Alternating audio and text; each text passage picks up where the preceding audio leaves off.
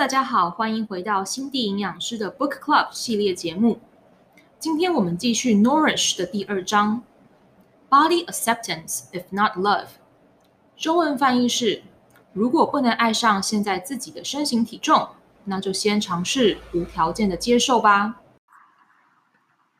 节目继续之前，我们来插播一则小叶配广告：Anchor。Anchor 呢是一个免费的 Podcast 录制平台，它含有非常丰富完善的工具，让你从录制、剪辑到传送都非常的方便。你可以从电脑上操作，也可以下载 APP，从手机上编辑。最棒的是，它可以直接帮你把录制好的 Podcast 节目内容上传至七大 Podcast 媒介，像是 Google Podcast、Apple Podcast、Spotify 等等。想要拥有自己的频道，不再是一件难事。节目结束之后，赶紧去下载免费的 Anchor App，或是搜寻 Anchor A N C H O R 点 F M，开始属于你自己的频道吧。对于你现在的身形体态不满意的你，要强求你喜欢现在的自己，说实在的，也是有点强人所难。所以这本书的第二个步骤，并没有急着要让你现在。就要喜欢自己的体态，而是请你先尝试的去接受它，因为唯有你无条件的接受它、善待它，才能找到健康长久的方式来好好的改变它。在美国的时候呢，营养师们常常都会调侃自己是个 Type A personality，意思就是身为营养师，在某方面都会是一种完美主义者。不论像是临床上，我们对于数字啊，还有重量克数的斤斤计较，才能给病人最好的照顾跟治疗；或是餐饮营养中的九大过敏源，烹调环境上的安全，也是要处处留意。而身为营养师，对于自己的身形体态，也一定一定会比其他人来得要更近乎苛求。因为某方面，这就是为了满足社会上对于营养师，还有像是健身教练们啊这类行业的人的偏见跟一个期待，觉得一定要很瘦啊，或者是很结实，才叫做真正的专业。我记得我在美国大学的第一堂营养课，教授呢就是属于一个体型比较宽大的人，他就用自我调侃的方式来介绍自己，边拿着他的低卡可乐边说：“我跟你们说啊。”你所学的知识呢，和你喜欢吃的东西，真的其实就是两码子事。那这个其实就是现实。说完，他就非常自信、快乐的喝着他的低卡可乐。在某方面，我也确实是一个完美主义者。这类的人常常会担心没有把事情做到完美，而给予自己额外许多的压力，让自己无时不刻都会感到烦躁或是不安。也特别会在意别人的眼光，甚至呢会因为把标准和期许定得太高太远，所以在没有达到期许的目标之后呢，就会给自己一个我不够好啊，或是我没有价值的这种负面标签。像这样非黑即白，要不是我很完美，就是我没有存在的价值的一种反差，会让这些完美主义者。常常深陷在这样无助和失望的循环中。减重其实也是这么一回事。我今天开始要好好一六八，一个月要瘦十公斤。相信这些话，多少身边的人都有说过。但是，一旦一六八实行中，你破戒了，在不该吃的时间你吃了，或是在减重的时候经不起冰淇淋啊，或是巧克力的诱惑，你就会觉得，哎，完了。我连这个都做不好，我真没有用。我努力这么久的一六八又毁了，哎，我永远都瘦不下来，我得不到快乐了。不知道现在正在收听节目的朋友们有没有这样子的自身经历，或是身边的人有过类似的想法？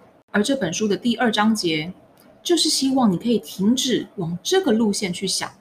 你需要练习的是去审视这样子的负面思想。因为它或许根本就不是事实。你的自我价值从来从来都不是因为你吃了什么而去定义的。你够不够好啊？够不够美？够不够健康？也不是衣服的尺码去决定的。相信我，健康绝对不是你能穿得下多小号的牛仔裤。让我们放开那个用尺寸来断定一个人的刻板印象吧，并不是每个穿 XL 的人就是懒惰啊，不会煮饭，爱吃麦当劳跟速食，也不在意自己的健康换外表。相对的，也不是每个穿着 XS 的人，就等于是他喜欢健身，会勤劳在家里煮饭，然后很在意健康，外向活泼，会打扮自己等等等。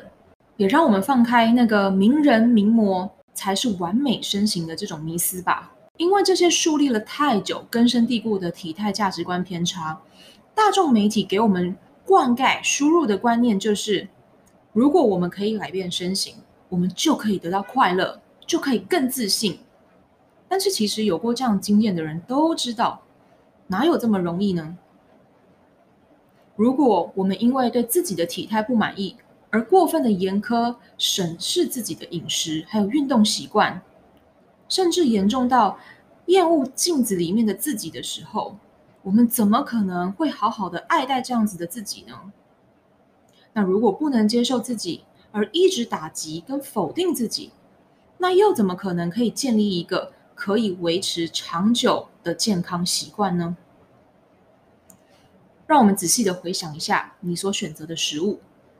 它反映的是你的喜好跟你的快乐，可以满足你味蕾上的需求，还是你的严厉管制，因为对我的身体会好啊，或者是会变瘦才要去吃它，是哪一种呢？另外，你的健身行程是可以让你放松的，还是会让你很痛苦的？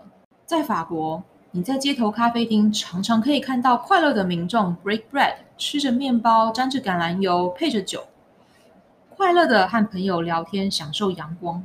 如果今天是你在这个画面里，你会是快乐的吃面包的那一个呢？还是害怕它是精致淀粉啊？害怕担心面包会让你变胖的那一个呢？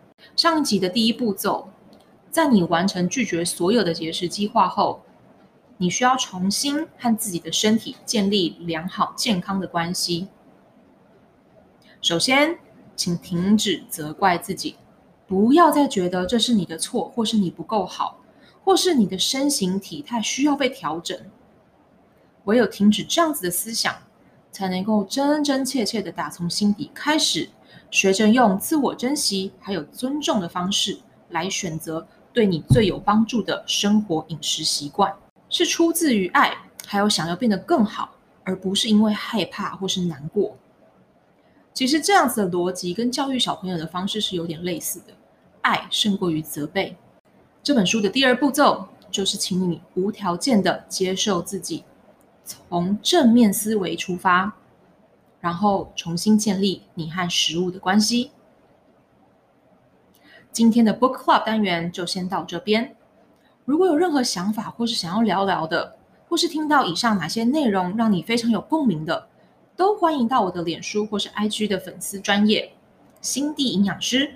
来一起聊聊哦。那么我们第三章下集再见，拜拜。